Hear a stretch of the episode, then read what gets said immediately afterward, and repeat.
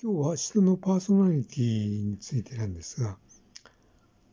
あのまあ、えっ、ー、と、事業家で、まあ、有名な、あの、松下幸之助さんっていう人が、あの、いましたけども、えっ、ー、と、なんか家が、え、大変で、え、幼い頃になんかでッチ奉公に、え、出されたっていうことなんですが、人ってやっぱりなんか7歳ぐらいまでにどういう環境で育ったかっていうのにものすごくやっぱり影響されるっていうのはやっぱりありそうだと思うんですよね。だからなんかその幼少の頃からそのデッチ奉公に出されて、えー、となんかビジネスになんか、まあ、親しんで、まあ育ってくると、やっぱりそういうこうなんていうんですかね、スキルというか、身に染みて、そのこう、あの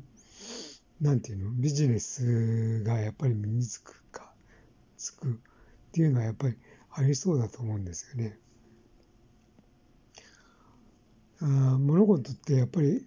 なんていうんですか、だんだん長く続けていくと、やっぱりこう、あのー、スキルが上がっていくっていうか、そういうのはなんかありそうだなと思って。ちょっと夢考えていたんですが、うーん、なんていうんですかね、やっぱり、あの、政治家なんかでも世襲っていうのがあって、親がなんか政治家やってて、子供もまた政治家やるとか、まあ代々なんか、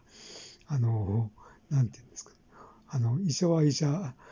あ子供をなんか医者にさせたかったりとかですよ。うんそういうなんか家庭環境によって職職業どういう職業を選ぶかっていうのもちょっとやっぱり関係あしあのしてきたりとかするんでまあ子供の育て方っていうかああの育つ環境というのはやっぱり大事だというのがあると思ったエピソードでした。